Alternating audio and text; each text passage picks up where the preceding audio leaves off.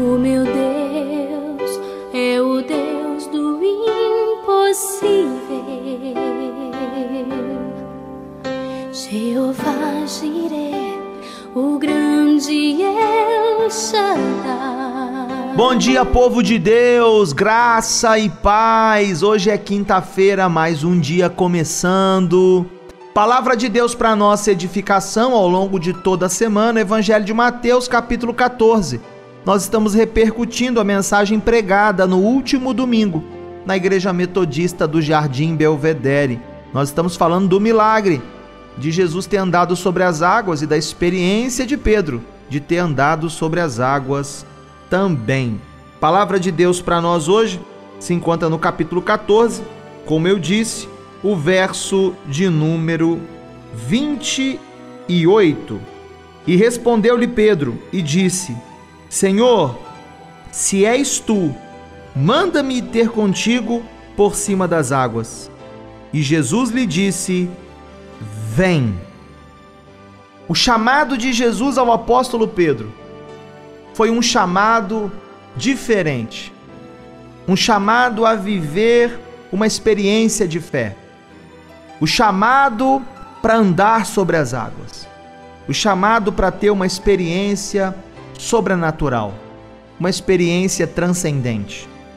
E é interessante dizer que todos os tripulantes ou todas as pessoas que estavam naquela embarcação, os doze apóstolos e até mais alguém que poderia estar ali, todas aquelas pessoas ouviram a voz do Mestre dizendo: Não temais, sou eu, tem de bom ânimo.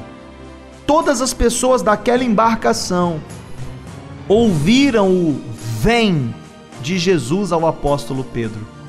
Mas somente Pedro teve disposição de pagar o preço, de se arriscar para viver o sobrenatural.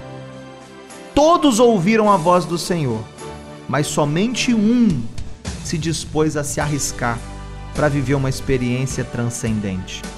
Isso é um fato. A oportunidade foi dada a todos aqueles que ouviram a voz do Senhor, mas somente Pedro se mostrou disposto a sair do barco. A grande e triste verdade é que quem fica no barco, quem fica na sua acomodação, está fadado a se tornar refém do testemunho alheio. Eu vou repetir essa frase para você nessa manhã de quinta-feira.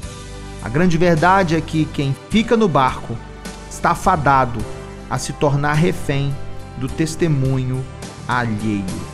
Não é uma questão de oportunidade, pois todos ouviram a voz do Senhor. Não era uma questão de eleição, porque a iniciativa foi de Pedro, mas tudo ali estava ligado a posicionamento.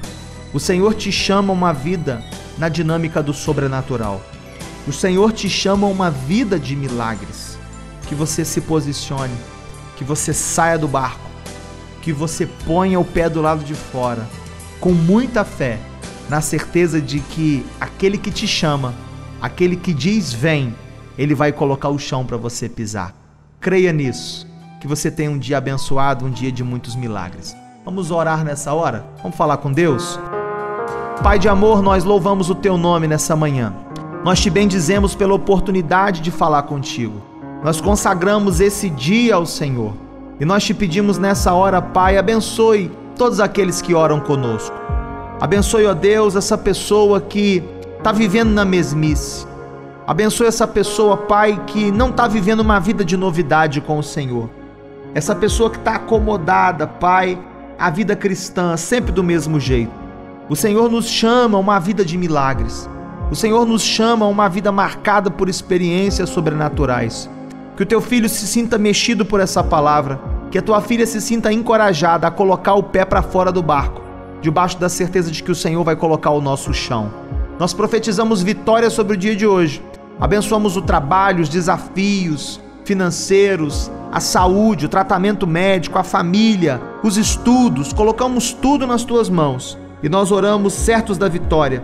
No nome poderoso de Jesus, teu Filho, nosso Senhor, e aqueles que creem onde quer que estejam, digam comigo nessa hora: Amém, Amém e Amém.